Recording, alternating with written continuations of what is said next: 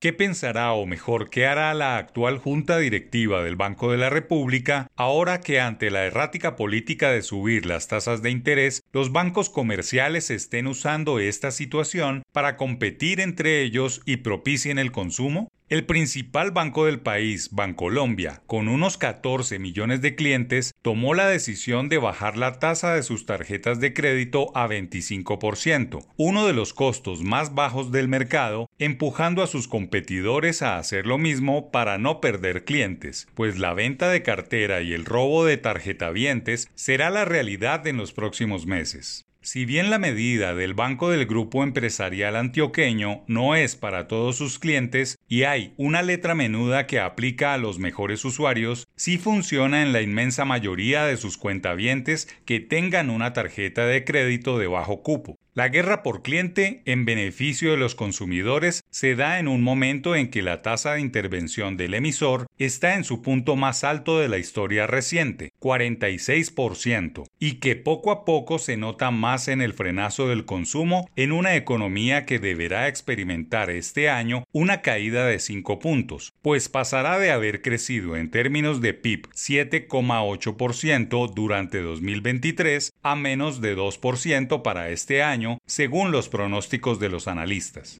Siempre el libre mercado, la competencia abierta y la cero cartelización serán los mejores insumos para que las familias se beneficien con dinero barato a su alcance. El Banco de la República es bien ortodoxo y ha llevado su tasa de interés a lo que le llaman normalización para atajar la inflación, que se acerca a 14%, mientras que las tasas suben por ascensor a 12,75% sin que nada haya pasado. La variación de precios va al alza sin que nada suceda y las tasas frenando la economía. Quizá los técnicos del banco no han estudiado mejor la situación o no han comunicado los resultados de su política monetaria de subir indiscriminadamente sus tipos. La pelota del dinero barato ahora está en el terreno de los consumidores en lo que tiene que ver con el dinero plástico. Ojalá esta misma situación se replique en las tasas para compra de vivienda y créditos rotatorios. El dinero caro es una de las mayores explicaciones de la baja venta de vehículos nuevos que este año tampoco alcanzará la meta mega de 300.000 unidades. La jugada de Bancolombia también puede dar pie a los apocalípticos a pensar o explicar que la cartera de los bancos está en un estado de preocupación y que lo mejor es que no se active una burbuja de deudores que afecte el mercado del crédito en los próximos años.